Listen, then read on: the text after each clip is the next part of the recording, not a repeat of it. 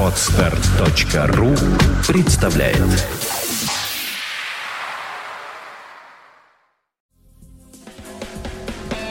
From first till best. St. Petersburg Internet Radio. Fontanka FM.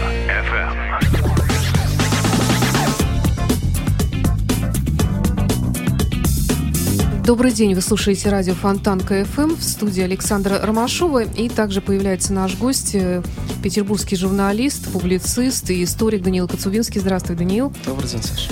Э, сегодня хотелось бы поговорить, в общем-то, на разные актуальные темы. Но прежде всего, наверное, о протестном движении, э, поскольку я знаю, что эта тема тебе близка.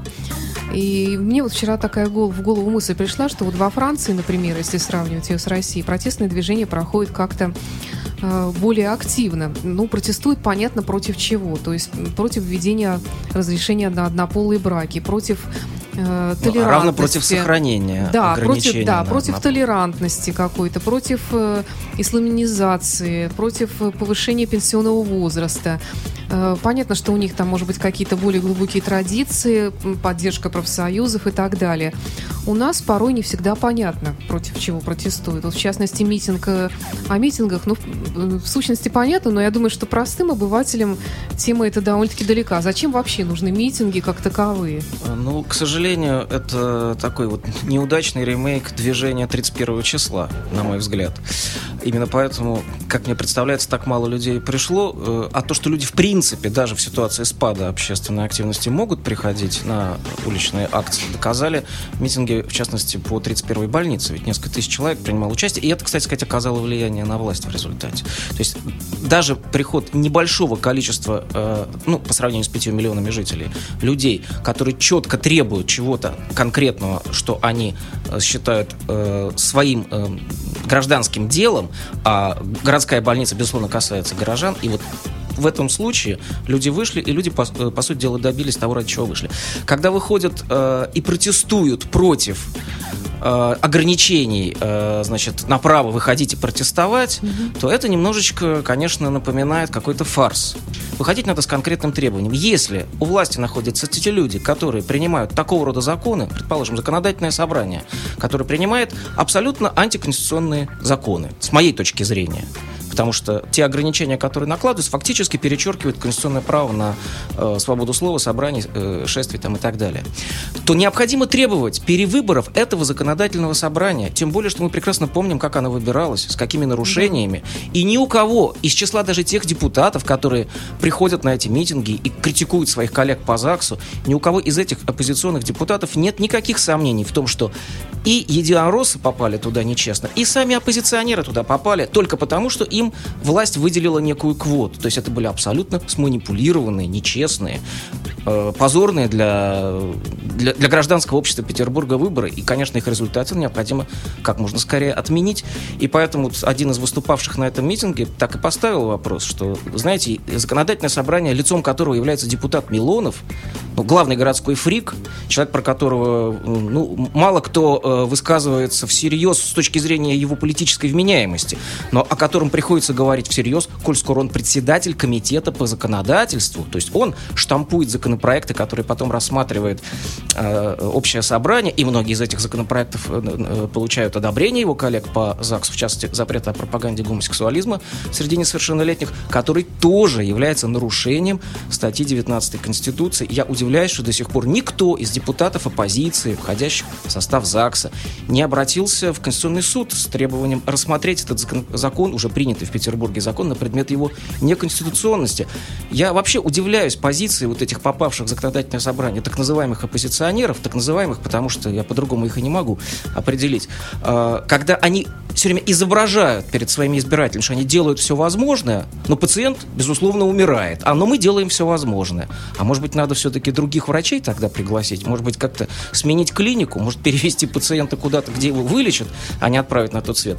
Также и с гражданскими свободами. Сегодня законодательное собрание убивает гражданские свободы в Петербурге. Оппозиция при этом разводит руками. Вместо того, чтобы потребовать досрочного распуска этого ЗАГСа, сложить мандаты коллективно, сделать его нелегитимным, этот ЗАГС, потребовать новых выборах. Если бы коммунисты, э, Справедливая Россия, Яблоко, ну, ЛДПР, понятно, это привластные шестерки, с моей точки зрения.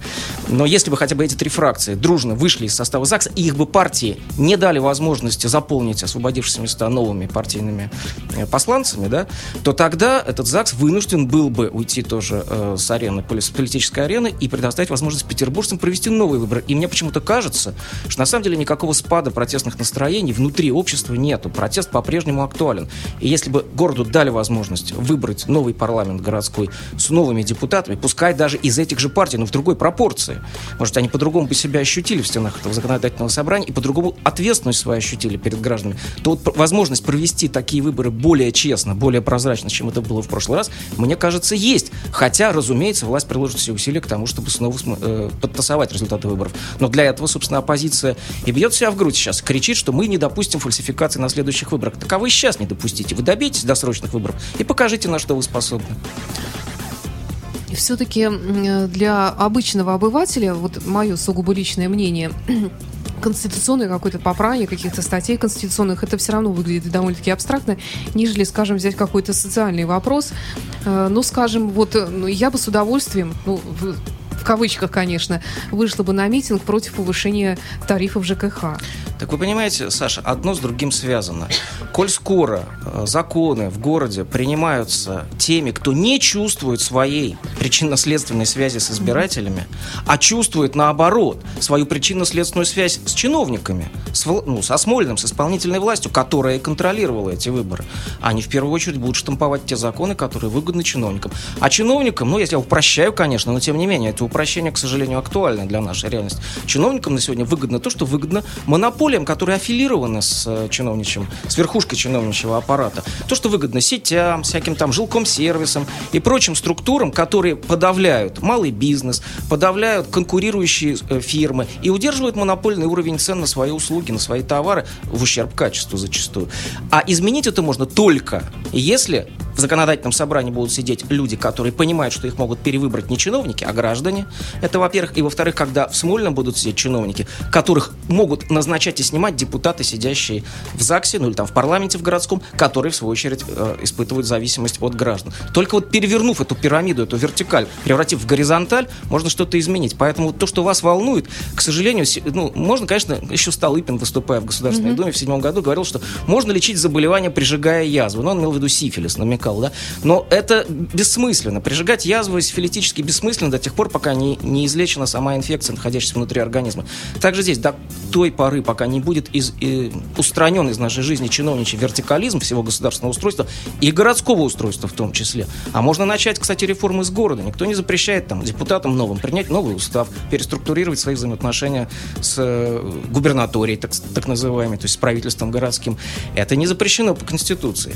Э, даже по нашей нашей вот такой вертикальной авторитарной конституции. Но в этом направлении можно двинуться и показать пример другим регионам, всколыхнуть страну в целом, может быть, и на уровне федерации. Тогда удалось бы переструктурировать систему взаимоотношений между парламентом и правительством. И, и Государственной Думы бы из какого-то кукольного марионеточного, ну, маппет-шоу такой, политически многолетний уже э, это шоу продолжается, превратилось бы во что-то похожее, хотя бы на украинский парламент. Я уж не говорю там на французский. Но они там тоже дерутся. Так вот, дерутся, шоу. дерутся, это не так плохо для страны, начинающей начинающий только двигаться по пути э, демократии и свободы, драки в парламенте это показатель того, что парламент, ну, конечно, такой немножечко э, несимпатичный показатель. И, конечно, желательно было бы, чтобы люди не дрались, а дискутировали. Но это показатель того, что принимаются какие-то решения. Вот у нас чиж да гладь. У нас парламент не место не только для драк, но даже для дискуссий, как известно. У нас парламент место только для одобрямса. Вот э, что из Смольного идее, да. или там из Кремля приходит, вот бурные продолжительные аплодисменты, никаких драк и никаких дискуссий. Такой парламент в принципе не нужен. Это нарост, это пятое колесо. Но, тем не менее, у нас в Петербурге есть одиозная личность Милонов, вышеупомянутый, да, который, да. Э, как известно, выступает инициатором э, да. различных Более того, законов. Это, это, это классический пример. Вот, на самом деле, в Милонове, как, не знаю, там, э, в капле отражается вот весь абсурд современного петербургского парламентаризма. Потому что это депутат, которого собственные избиратели уже вовсю пытаются э, исторгнуть обратно из стен ЗАГСа э, в, так сказать, в народ. Вот вышел из народа и уйди обратно. Потому что они его, по сути дела, не выбирали. Он их, даже вот с учетом того, что были подтасованы выборы, он все-таки что-то говорил в предвыборную кампанию. Он им обещал э, сохранить э, там э, зеленые насаждения, там, производить реновацию с учетом мнения жителей. В итоге все происходит прямо противоположным образом при его э, политическом попустительстве. И сегодня уже там более шести или семи сотен собрано подписей. Но это для его округа это не так мало, в общем-то. Это же не, не все высказались еще э, в пользу того, чтобы его досрочно э, удалить из ЗАГСа. Но такой процедурой отвечать те же самые оппозиционеры. Вы знаете, у нас такой процедуры нету. Хотя по уставу предусмотрен закон, э, который позволял бы досрочно слагать, ну, ну, так сказать, э, принудительно слагать полномочия с того или иного депутата. Э, но для этого надо принять этот закон. Этот закон не принят. Морального давления на депутата Милонова тоже депутаты, его коллеги не оказывают. Как же, они же очень уважают друг друга. При том, что он позорит город, он позорит их.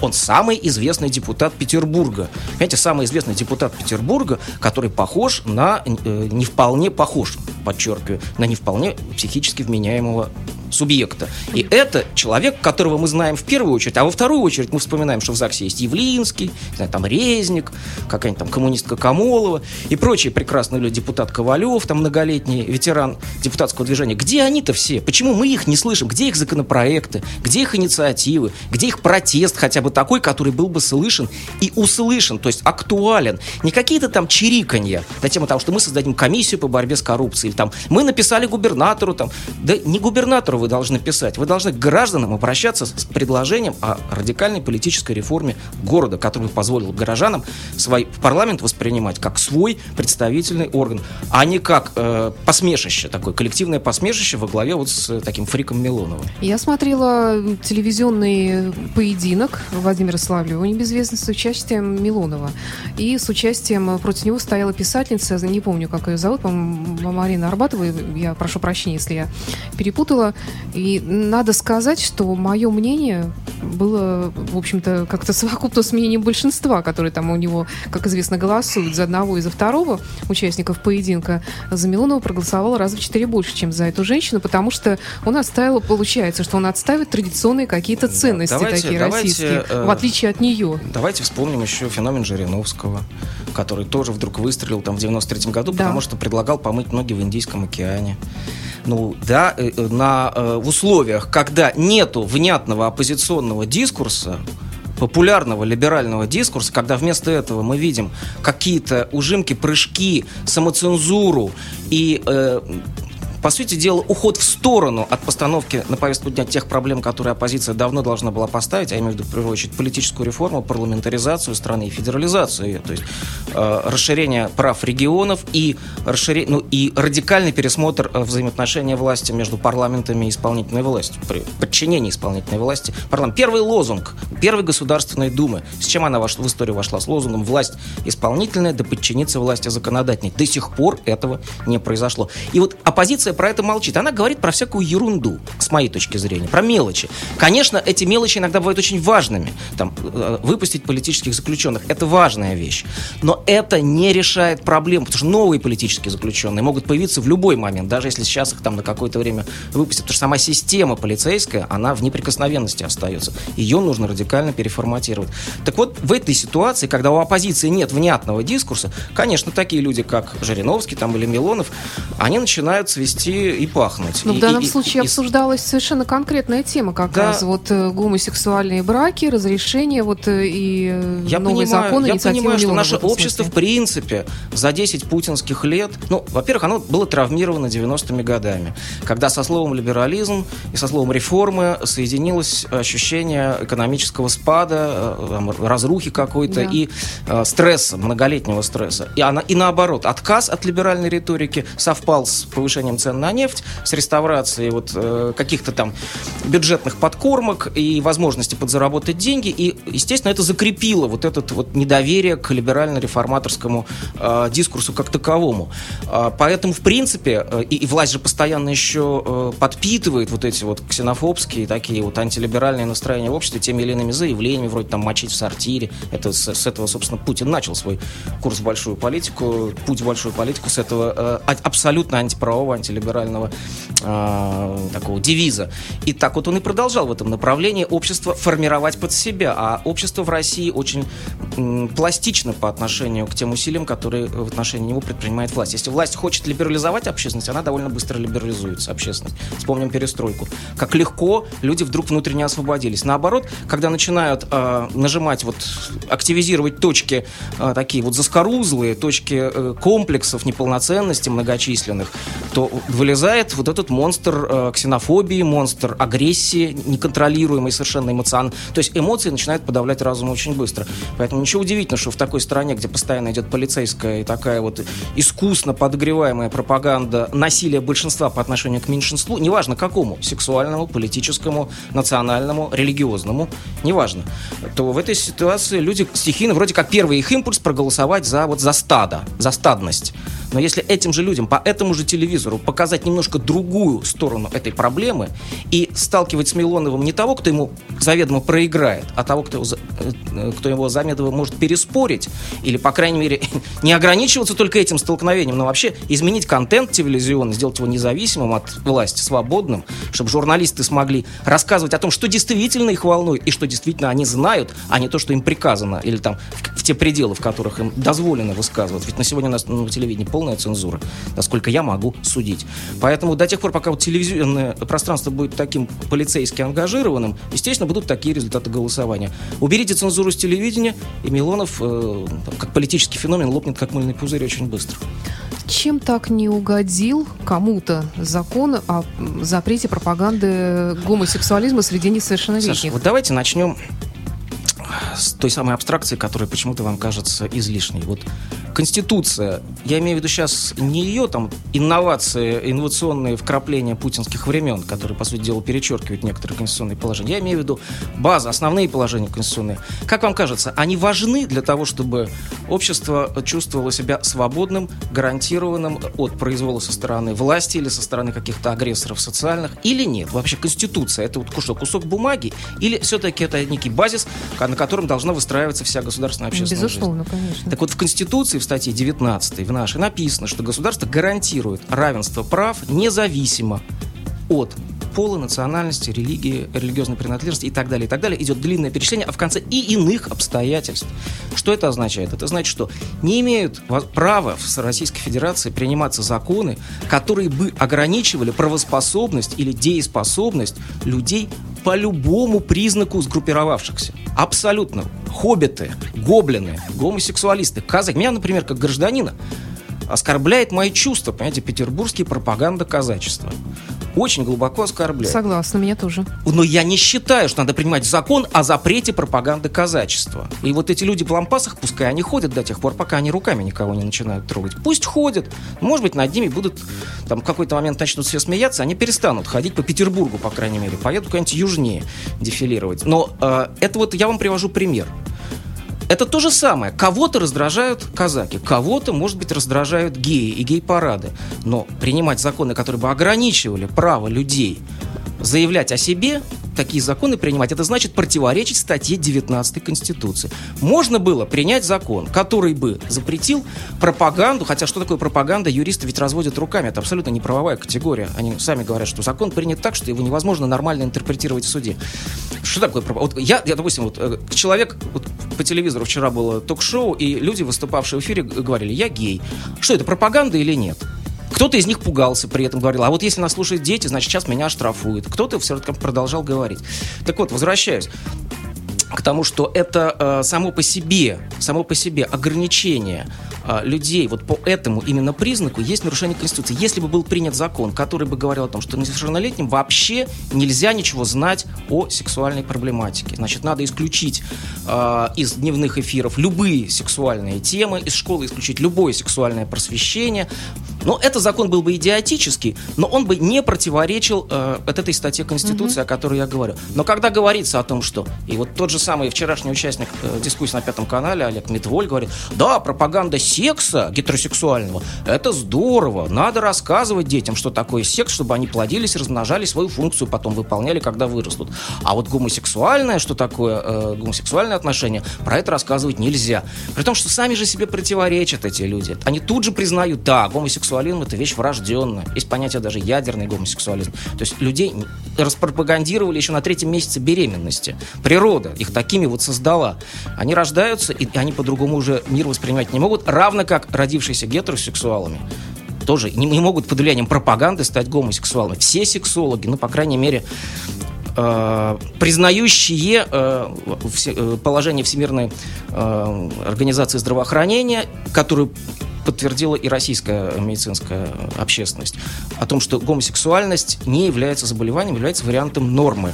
Вот все эти сексологи, все эти врачи, все эти психологи хором говорят, что это бессмысленный закон. Более того, этот закон, который э, этикетирует э, данную группу населения как э, негативную, как вот вредоносную и э, провоцирует развитие э, деструктивных психологических процессов внутри этих людей и тех семей, в которых они живут.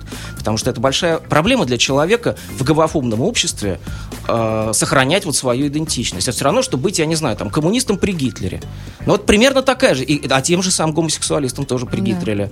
При Гитлере также было э, примерно как и коммунистам, ну, и, и любым оппонентам. В Советском Союзе это же была уголовная да, статья. Да, 121 статья знаменитого Уголовного кодекса о запрете мужу ложества. Причем вот лесбийские отношения не запрещались, mm-hmm. а вот мужские, мужская любовь была под запретом. Причем рассказывали, ну, тогдашние вот э, эксперты в этой области, что на ЦК неоднократно, ну, на Политбюро, вернее, поднималась эта тема, что не пора ли отменить. И вот смотрели друг на друга, значит, эти вот прекрасные люди, которые там на фотографиях, мы еще с вами, наверное, помним, висели, и говорили, не, ну это же такая гадость. Так примерно вот на этом же уровне и сейчас идет общественная дискуссия в значительной степени. Это гадость. Ну, от, с моей точки зрения, еще раз повторяю, гадость много из того, что творится на улицах, и, и, и то, что э, идет под, э, при поддержке полнейшей власти. Да, вот пропаганда мракобесия религиозного, пропаганда каких-то вот э, политических извращений, о которых я уже сказал, что с моей точки зрения попытка придания казачеству там, полицейских функций, это есть некое политическое извращение, некое глумление над традициями того города, в котором мы с вами живем. Вот, поэтому ну, все надо оценивать исключительно с точки зрения прав человека, исключительно с точки зрения тех положений Конституции, которые соответствуют Декларации прав человека. Человек имеет право делать с собой все, что угодно, если он при этом не нарушает прав других людей.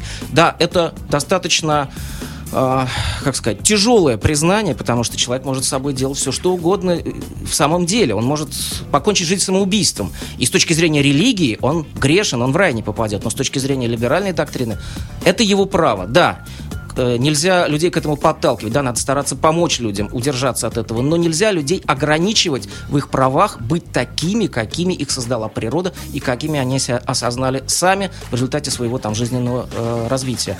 Это просто никто на это не имеет прав, ни Милонов, ни большинство так называемое, ни Путин, ни Митволь, никто. Это дело Господа Бога, создавать нас такими, какими мы получаемся, если уж мы выходим на какой-то высокий пафосный уровень. Или дело природы, какой-то силы, которая создала и поддерживает баланс в этом мире. Вот 5-7% э, людей в любые эпохи, в Древней Греции или там в исламских обществах, э, сегодня в Иране, в России, в Америке, во Франции 5-7% гомосексуально ориентированы и бисексуально ориентированы. Ничего с этим не поделать и не надо с этим ничего делать. Эти люди имеют полное право точно так же быть счастливы, если они при этом... А кто им мешал вообще, собственно говоря? Вот как в анекдоте, да? Им кто-то ну, мешает? Во-первых, во-первых, вот уже сейчас им мешают.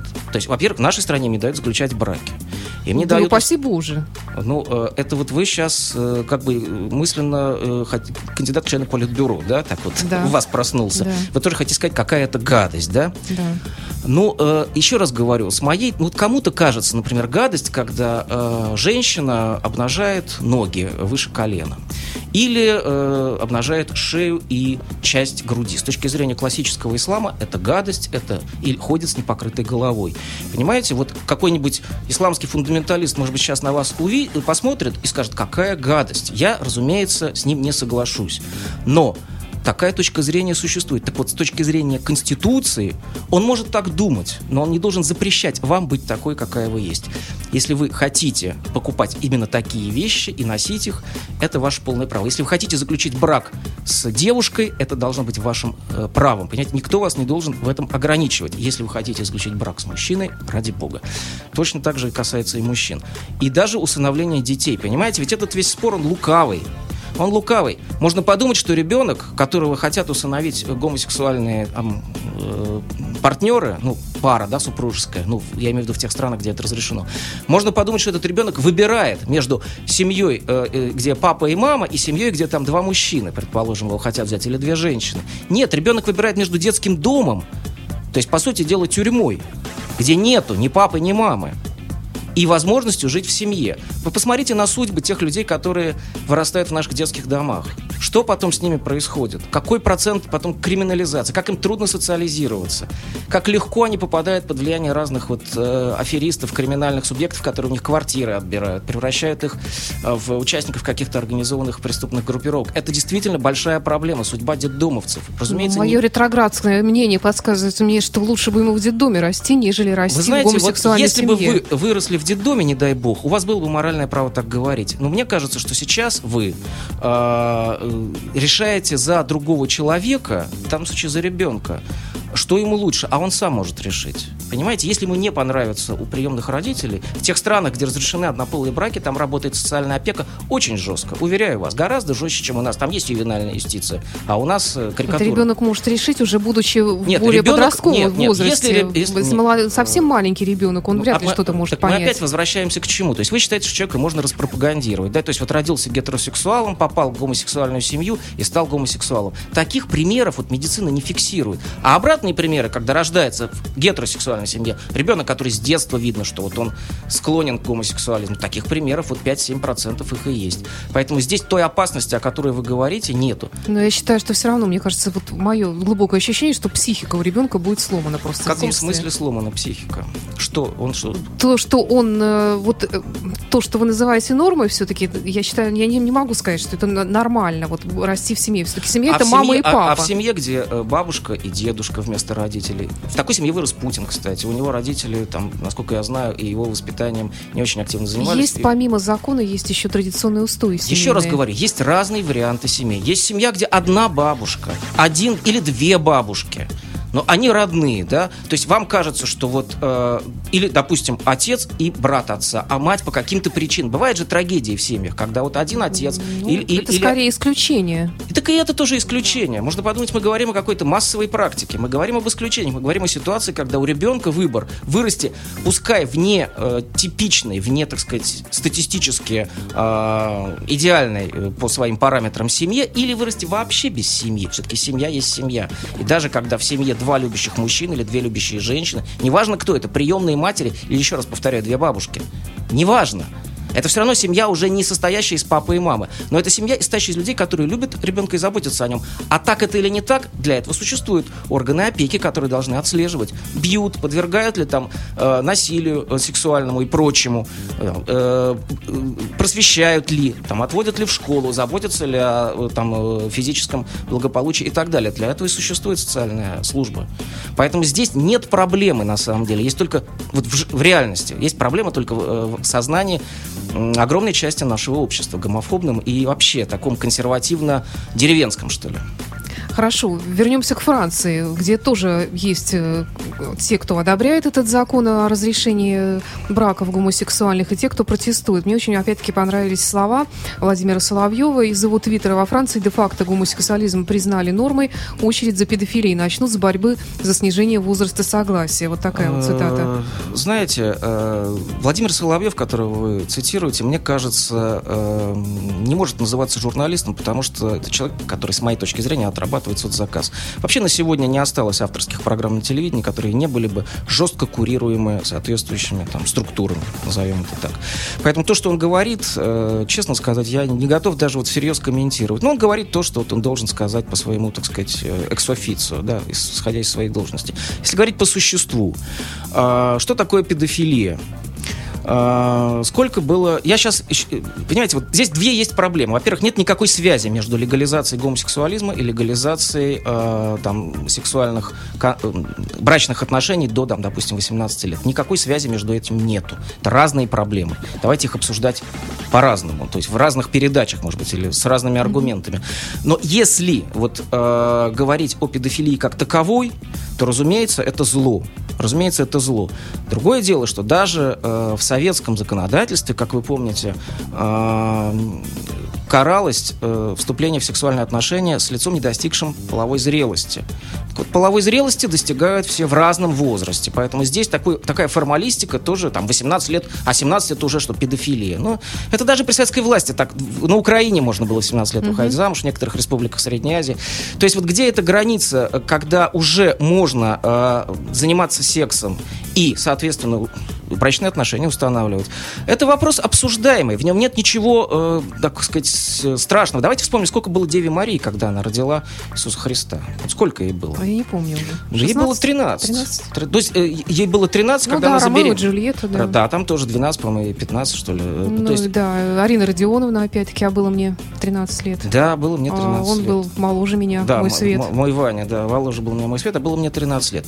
То есть это все э, во многом э, такие спекулятивные разговоры. Да, конечно, когда мы о детях говорим, то есть о насилии, особенно над детьми, то здесь двух мнений быть не может. Но когда речь идет о э, той границе, когда подростки могут уже начинать сексуальную жизнь, а если начинают они сексуальную жизнь, то в принципе вопрос о том, могут они ее регистрировать или не могут, это спокойно обсуждаемый вопрос. Мне представляется так.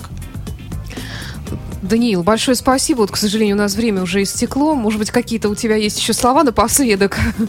Такое обращение к нашим слушателям, у которых я посмотрела, вот очень большой такой отклик вызвал наш разговор сегодня. Нет, я понимаю, что то, что говорю, там, допустим, я или говорят те, кто рассуждает примерно в таком же русле, вызывает первоначальное отторжение. Но я призываю просто тех, кто сегодня слушал эту программу, вот это первоначальное свое чувство как-то переварить, а затем все-таки прислушаться к тем аргументам, которые были высказаны. Спасибо. Даниил Коцубинский, петербургский журналист, историк и публицист, был в студии радио Фонтанка ФМ. Спасибо и до встречи в эфире.